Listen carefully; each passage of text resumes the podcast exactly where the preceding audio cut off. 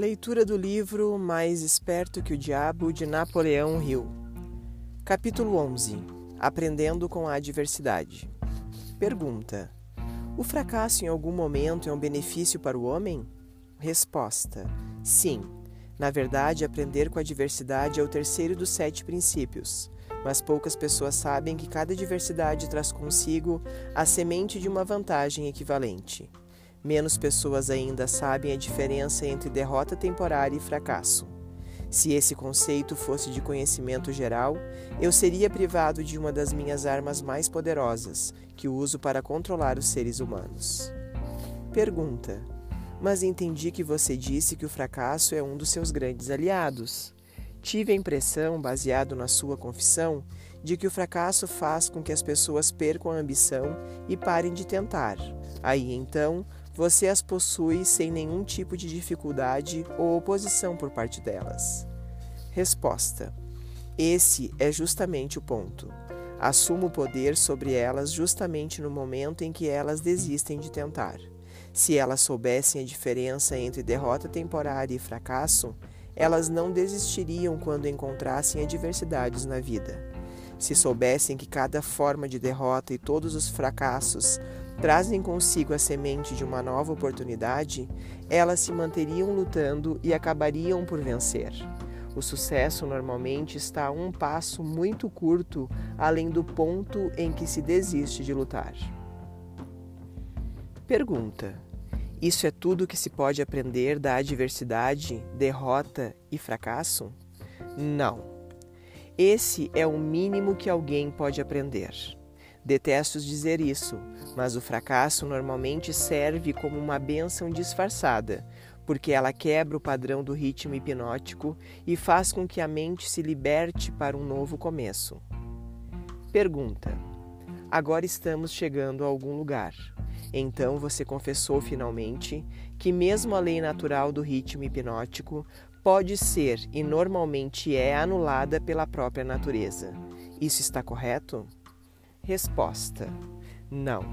Essa não é a forma correta e exata de abordar esse assunto. A natureza nunca anula nenhuma de suas leis naturais. A natureza nunca tira a liberdade de pensamento de um ser humano através lei, da lei do ritmo hipnótico. O indivíduo abdica de sua liberdade pelo abuso dessa lei. Se um homem pulasse de uma árvore e fosse morto pelo abrupto impacto de seu corpo com a terra, através da lei da, da gravidade, você não diria que a natureza o assassinou. Diria? Você diria que o homem negligenciou no ato de relacionar-se apropriadamente com a lei da gravidade.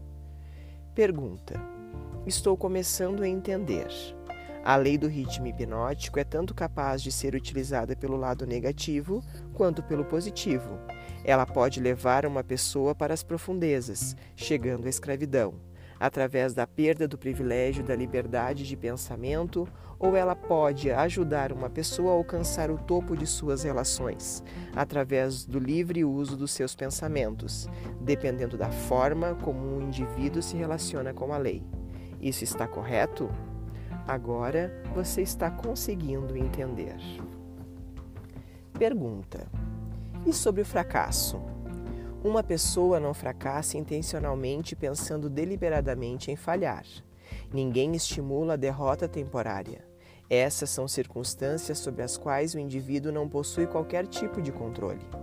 Como então pode-se dizer que a natureza não tira liberdade de pensamento quando na verdade o fracasso destrói a ambição? a força de vontade e a autoconfiança essencial para se fazer um novo começo? Resposta: O fracasso é uma circunstância feita pelo homem. Ele nunca é real, até que seja aceito pelo homem como algo permanente. Colocando-se de outra forma, o fracasso é um estilo, o estado de espírito. Por isso, é algo que um indivíduo pode controlar até o momento em que ele se nega a exercitar esse privilégio. A natureza não força as pessoas a fracassarem, mas a natureza impõe a sua lei do ritmo hipnótico sobre todas as mentes, e através dessa lei, ela mantém permanentemente todos os pensamentos que dominam essas mentes. Em outras palavras, pensamentos de fracasso são tomados pela lei do ritmo hipnótico e feitos permanentes. Se o indivíduo aceita tais circunstâncias como sendo um fracasso permanente, mesmo essa lei, de forma inexorável, também assume e faz com que se tornem permanentes os pensamentos de sucesso. Pergunta: Qual o papel, então, que possui o fracasso em ajudar um indivíduo a quebrar o padrão do ritmo hipnótico após essa lei estar impregnada na mente dessa pessoa? Resposta: o fracasso traz consigo um clímax, no qual uma pessoa tem o privilégio de limpar a sua mente do medo e fazer um novo começo seguindo outra direção. O fracasso prova conclusivamente que algo está errado com os objetivos e planos da pessoa, através dos quais os mesmos objetivos e planos são perseguidos. O fracasso é o ponto final do hábito que a pessoa tem seguido, e quando o mesmo é alcançado, ele força a pessoa a deixar esse caminho e seguir por outro, fazendo com que ela crie um novo ritmo para a sua vida. Mas o fracasso faz mais do que isso. Ele dá ao indivíduo uma oportunidade para testar a si mesmo, onde pode aprender o quanto de força de vontade ele possui. O fracasso também força as pessoas a aprenderem muitas verdades que elas nunca descobririam sem ele. O fracasso normalmente leva o indivíduo a entender a força da autodisciplina, sem a qual ninguém poderia voltar atrás após ter sido vítima do ritmo hipnótico.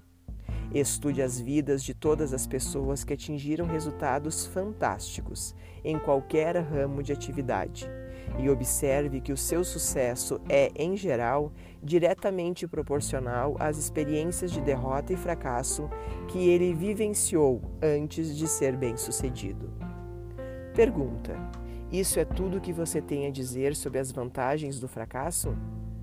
Resposta: Não, eu recém comecei. Se você quer o real significado da diversidade, do fracasso, da derrota e de todas as experiências que quebram os hábitos dos seres humanos e os forçam a formar novos hábitos, observe a natureza em seu trabalho. A natureza usa a doença para quebrar o ritmo físico do corpo, quando a relação entre as células e os órgãos torna-se imprópria. Ela usa crises econômicas para quebrar o ritmo do pensamento em massa, quando um grande número de pessoas relaciona-se impropriadamente através de negócios, atividades sociais e políticas. E ela usa o fracasso para quebrar o ritmo do pensamento negativo, quando o indivíduo relaciona-se impropriadamente consigo mesmo e com sua própria mente. Observe cuidadosamente e você verá que em todos os lugares da natureza sempre há uma lei natural que fornece uma eterna mudança para toda a matéria, toda a energia e todo o poder do pensamento. A única coisa permanente em todos os universos é a mudança. A mudança eterna e inexorável é aquela através da qual cada átomo da matéria e cada unidade de energia possui a oportunidade de relacionar-se apropriadamente com todas as unidades de matéria e energia. E cada ser humano tem a oportunidade e o privilégio de relacionar-se apropriadamente com todos os outros seres humanos, independente de quantos erros ele cometa ou quantas vezes e de que maneiras ele possa ser derrotado. Quando o fracasso em massa toma conta de uma nação, tal como a crise econômica mundial de 1929, essa circunstância está em perfeita harmonia com os planos da natureza de quebrar os hábitos dos homens e, por sua vez, fazer florescer novas oportunidades. Pergunta: O que você está dizendo me intriga muito. Pelo que estou entendendo, o ritmo hipnótico tem algo a ver com a forma com que as pessoas se relacionam umas com as outras? Resposta: essa coisa evasiva e abstrata chamada caráter nada mais é do que uma manifestação da lei do ritmo hipnótico. Por isso, quando se fala do caráter de alguém, seria mais apropriado dizer-se que os seus hábitos de pensamento foram cristalizados em uma personalidade positiva ou negativa, através da lei do ritmo hipnótico. Uma pessoa é boa ou ruim devido à fusão dos seus pensamentos com as suas ações, através dessa lei. Uma pessoa é presa pela pobreza ou abençoada com abundância devido às suas aspirações, planos e desejos, ou à falta deles, que por sua vez são feitos permanentes e reais pelo ritmo hipnótico. Pergunta: Isso é tudo que você tem a dizer a respeito da conexão entre o ritmo hipnótico e as relações humanas? Resposta: Não, eu apenas comecei. Lembre-se de que enquanto estou falando, estou mencionando a influência do ritmo hipnótico em conexão com todas as relações humanas. As pessoas que são bem-sucedidas nos negócios o são inteiramente devido à forma como se relacionam com os seus sócios e com todos os outros no seu círculo de negócios. Profissionais que são bem-sucedidos o são prioritariamente prioritariamente devido à forma com que eles se relacionam com os seus clientes. É muito mais importante para o advogado conhecer as pessoas e conhecer as leis da natureza do que conhecer propriamente a lei jurídica. E o médico acaba sendo um fracasso antes mesmo de começar, a menos que ele conheça como relacionar-se com seus pacientes e como estabelecer a fé destes nele mesmo. Um casamento fracassa ou é bem sucedido inteiramente devido à maneira com que os participantes relacionam-se um com o outro.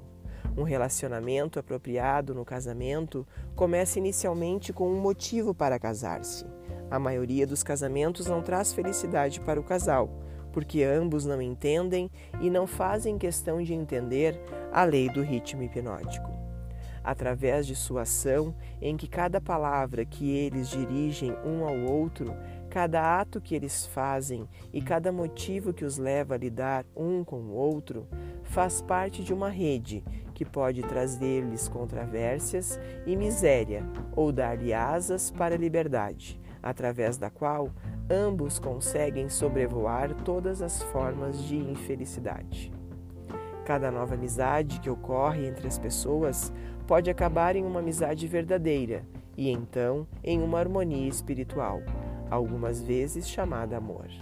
Ou planta uma semente de suspeita e dúvida que acaba evoluindo e crescendo para uma rebelião aberta, de acordo com a forma com que os participantes nessa amizade relacionam-se uns com os outros.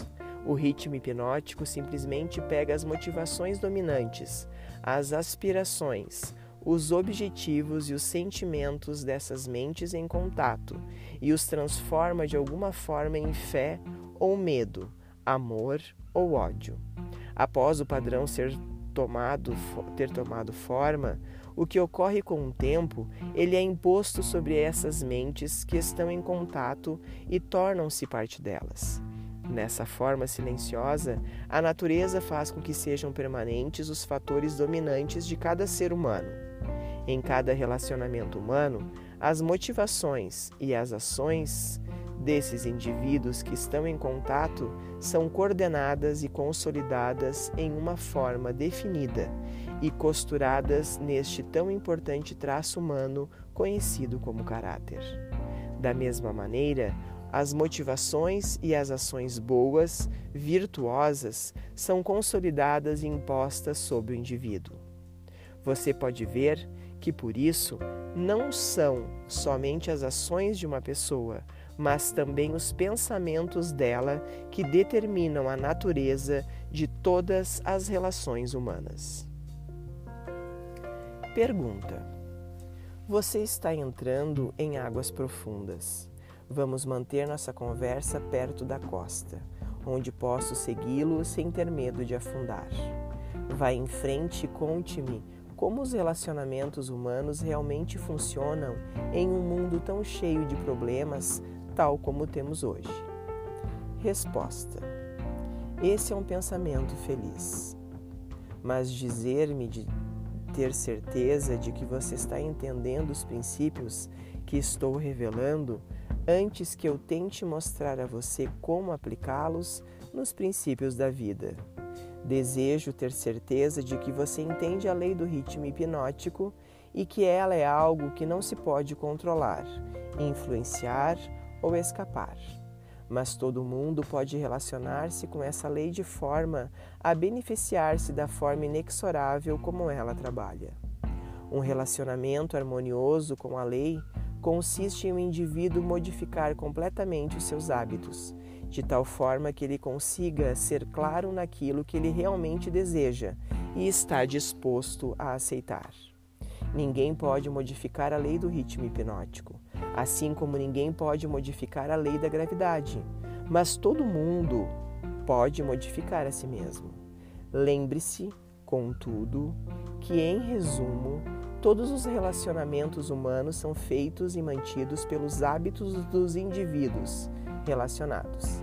A lei do ritmo hipnótico executa o papel de consolidar os fatores que constituem as relações humanas, mas ela não cria esses fatores.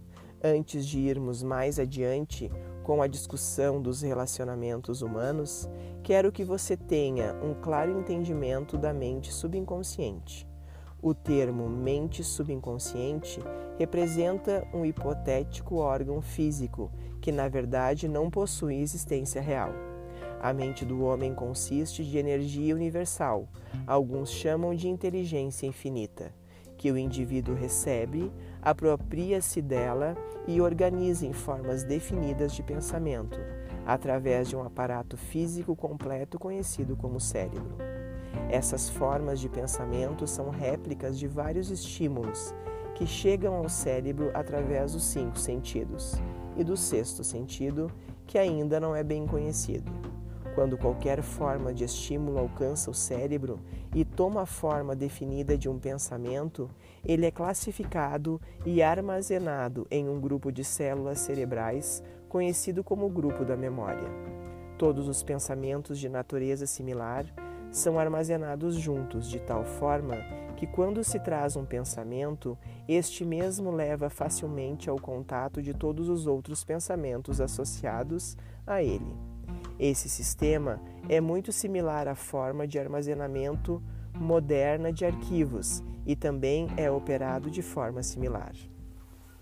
As impressões de pensamento, as quais uma pessoa mescla com a maior quantidade de emoções ou sentimentos são os fatores dominantes do cérebro, porque eles estão sempre próximos da superfície, no topo do sistema de armazenamento, vulgarmente falando, onde eles entram em ação voluntariamente, no momento em que o indivíduo se nega a exercitar a autodisciplina. Esses pensamentos cheios de emoção são tão poderosos que frequentemente fazem com que o indivíduo se coloque em ação e motive-se a fazer coisas que não seriam aprovadas pela faculdade da razão.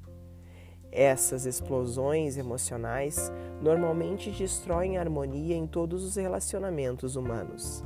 O cérebro normalmente traz consigo combinações de sentimentos e emoções tão poderosas que acabam assumindo o controle e deixando a razão de lado. Em todas essas ocasiões, os relacionamentos humanos estão fadados a perder a harmonia. Através do funcionamento do sexto sentido, o cérebro de um ser humano pode contar o arquivo de outros cérebros e inspecionar quaisquer impressões que estejam presentes nele. A condição pela qual uma pessoa consegue contatar e inspecionar o arquivo do cérebro de outra pessoa é geralmente conhecida como harmonia mas você pode entender melhor o que isso quer dizer se eu disser que cérebros que estão sintonizados pelas mesmas vibrações de pensamento podem facilmente e rapidamente exercitar o privilégio de entrar e inspecionar os arquivos de pensamentos uns dos outros. Além de receber pensamentos organizados de arquivos de outros cérebros, através do sexto sentido, uma pessoa pode, através desse mesmo órgão físico, contatar e receber informações da fonte cerebral, conhecida como inteligência infinita. Todas as informações que chegam ao cérebro de uma pessoa através do sexto sentido provêm de fontes que não são facilmente rastreadas e isoladas. Por isso, esse tipo de informação, acredita-se, vem geralmente da mente subconsciente da pessoa O sexto sentido é o órgão do cérebro através do qual se recebem todas as informações, todo o conhecimento, todas as impressões de pensamento que não vêm através de um ou de todos os cinco sentidos. Agora que você compreende como a mente funciona, entenderá mais facilmente como e por que as pessoas acabam gerando tristeza e desarmonia através de relacionamentos humanos impróprios. Você também entenderá como os relacionamentos humanos podem ser idealizados para angariar riquezas na sua mais alta forma, riquezas materiais, mentais e espirituais. Além disso, você compreenderá que nunca pode haver felicidade exceto através do entendimento e da aplicação dos princípios corretos das relações humanas. Entenderá também que nenhum indivíduo é uma entidade em si mesma que só se pode conseguir uma mente plena pela harmonia de objetivos e ações entre duas ou mais mentes, entenderá que cada ser humano deveria, por sua própria escolha, tornar-se o guardião do seu irmão, tanto de fato como em teoria.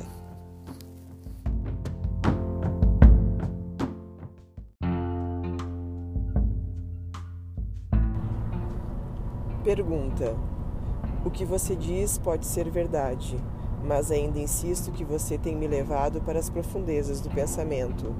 Vamos voltar para a superfície, onde eu possa nadar em águas familiares. Nadaremos nas águas profundas após eu aprender a nadar com maestria. Começamos discutindo o assunto de como lucrar com a diversidade, mas me parece que perdemos o foco desse assunto. Resposta: Fizemos um desvio, mas não nos alienamos.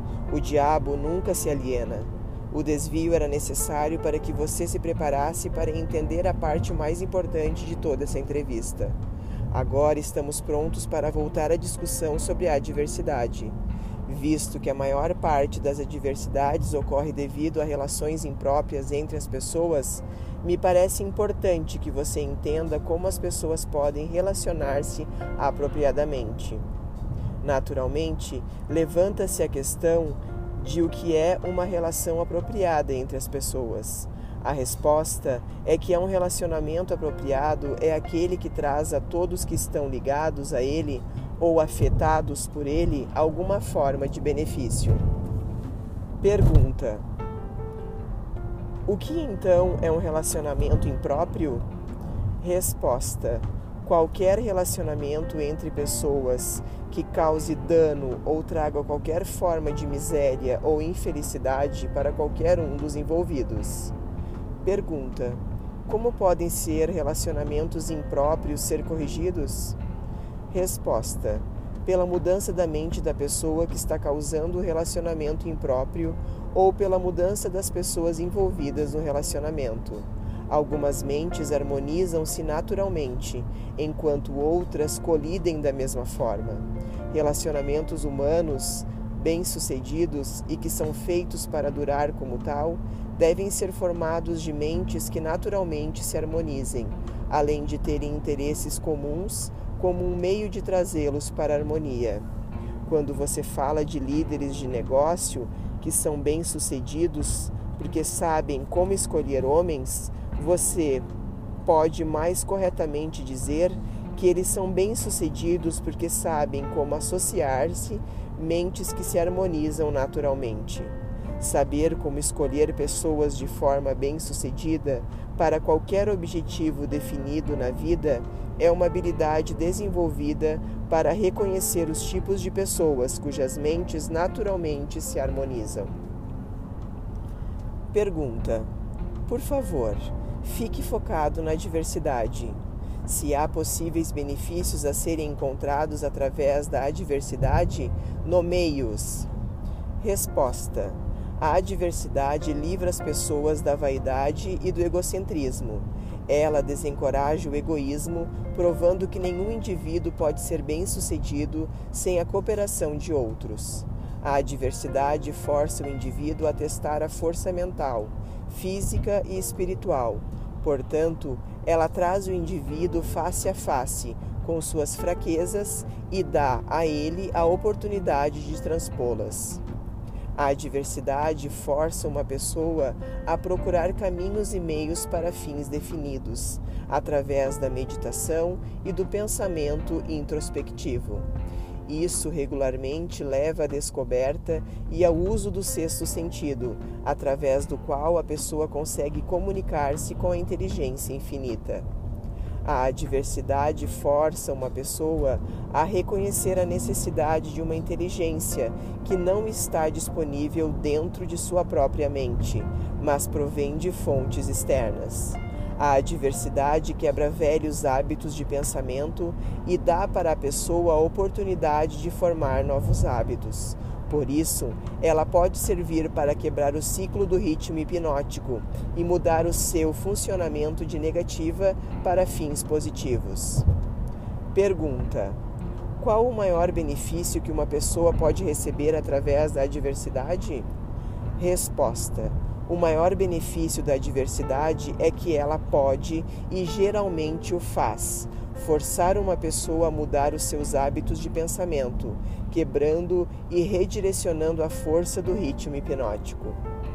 Pergunta: Em outras palavras, o fracasso é sempre uma benção quando ele força a pessoa a adquirir conhecimento ou para construir hábitos que levem à realização dos maiores objetivos da vida de uma pessoa.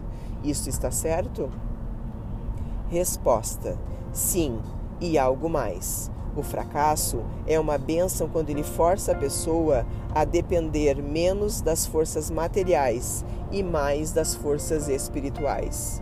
Muitos seres humanos descobrem os seus outros eus, as forças que operam através do poder do pensamento, somente após alguma catástrofe que os priva do livre e total uso de seus corpos físicos. Quando um homem não consegue mais usar as suas mãos e os seus pés, ele geralmente com começa a usar o seu cérebro. Assim, coloca-se no caminho de descobrir o poder de sua própria mente. Pergunta: Quais benefícios são obtidos a partir da perda de coisas materiais, dinheiro, por exemplo? Resposta: a perda de coisas materiais pode ensinar muitas lições necessárias, contudo, nenhuma tão grande quanto a de não possuir controle sobre nada e de não ter certeza do uso permanente de qualquer coisa, exceto o poder do seu pensamento. Pergunta: Fico imaginando se esse não é o maior benefício disponível que se pode aprender através da diversidade. Resposta: Não. O maior de todos os benefícios potenciais de qualquer circunstância que leve uma pessoa a fazer um novo começo é que ele fornece uma oportunidade para quebrar o equilíbrio do ritmo hipnótico e acaba desenvolvendo um novo parâmetro com novos hábitos de pensamento. Novos hábitos oferecem a única saída para as pessoas que fracassam. A maior parte das pessoas que escapam do funcionamento negativo para o positivo da lei do ritmo hipnótico o faz somente devido a alguma forma de adversidade que a força a mudar os seus hábitos de pensamento. Pergunta: A adversidade não é um agente potencial para quebrar a autoconfiança e, consequentemente, levar uma pessoa a desistir de ter esperança? Resposta: ela tem esse efeito para todas aquelas pessoas cuja força de vontade é fraca devido a longos hábitos estabelecidos de alienação. Ela possui o efeito oposto em todos aqueles que não foram enfraquecidos pela alienação. O não alienado esbarra com o fracasso ou com a derrota temporária, mas a sua reação para todas as formas de adversidade é positiva. Ele luta em vez de desistir e acaba ganhando. A vida não fornece imunidade contra a adversidade, mas a vida fornece a todo mundo o poder do pensamento positivo, que é suficiente para dominar todas as circunstâncias de adversidade e convertê-las em benefícios. O indivíduo possui a prerrogativa e o privilégio de usar ou negligenciar o seu direito de pensar apropriadamente para transpor todas as adversidades. Todo indivíduo é forçado tanto a usar o poder do seu pensamento para obtenção de fins positivos e definidos, como a negligenciar e usar esse poder para obtenção de fins negativos. Não existe acordo nem recusa para o uso da mente. A lei do ritmo hipnótico força cada indivíduo a dar algum grau de uso, seja negativo ou positivo, para sua mente mas não influencia o indivíduo sobre qual dos usos ele deverá fazer. Pergunta: Pelo que estou entendendo e pelo que você diz, toda diversidade é uma benção? Não, eu não disse isso. Eu disse que existe a semente de uma vantagem equivalente em cada diversidade. Não disse que existe uma flor desabrochada de vantagem, apenas a semente. Geralmente, a semente consiste de alguma forma de conhecimento, alguma ideia ou plano, ou alguma oportunidade que não teria sido disponível exceto através de mudança dos hábitos de pensamento, que por sua vez acabaram sendo forçados pela diversidade. Pergunta: Esses são todos os benefícios disponíveis para os seres humanos advindos do fracasso? Resposta: Não. O fracasso é usado pela natureza como uma linguagem simples em que ela castiga as pessoas quando elas negam-se a adaptar-se às suas leis. Por exemplo, a guerra mundial foi extremamente destrutiva e feita pelo homem. A natureza plantou nas circunstâncias da guerra a semente de uma reprimida equivalente, ou forma de uma crise econômica mundial. A crise foi inevitável e impossível de escapar. Ela procedeu à guerra tão naturalmente quanto a noite procede o dia, e pelo funcionamento da mesma lei, a lei do ritmo hipnótico. Pergunta: Pelo que estou entendendo, a lei do ritmo hipnótico é a mesma que Ralph Waldo Emerson chama de a lei da compensação? A lei do ritmo hipnótico é a lei da compensação. É a força com a qual a natureza equilibra as forças negativas e positivas através de todos os universos, em todas as formas de energia, em todas as formas de matéria e em todos os relacionamentos humanos. Pergunta: A lei do ritmo hipnótico opera rapidamente em todas as instâncias? Por exemplo, essa lei imediatamente abençoa uma pessoa com os benefícios da aplicação positiva dos pensamentos ou amaldiçoa com o resultado do pensamento negativo? Resposta: Definitivamente a lei funciona, mas nem sempre é rapidamente. Tanto os benefícios quanto as penalidades incorridas através da lei podem ser colhidas por outros tanto antes quanto após a sua morte. Pode-se observar que essa lei realmente funciona, porque ela força sobre uma geração de pessoas os efeitos tanto dos pecados quanto das virtudes das gerações precedentes. No funcionamento de todas as leis da natureza, a quarta dimensão, o tempo, é um fator inexorável. A quantidade de tempo consumida pela natureza na relação dos efeitos para sua causa depende em cada momento das circunstâncias presentes. A natureza faz crescer uma abóbora em três meses. Um carvalho leva cem anos para chegar a um bom tamanho. Ela converte um ovo em uma galinha em quatro semanas, mas ele requer nove meses para converter um óvulo de um ser humano em um indivíduo.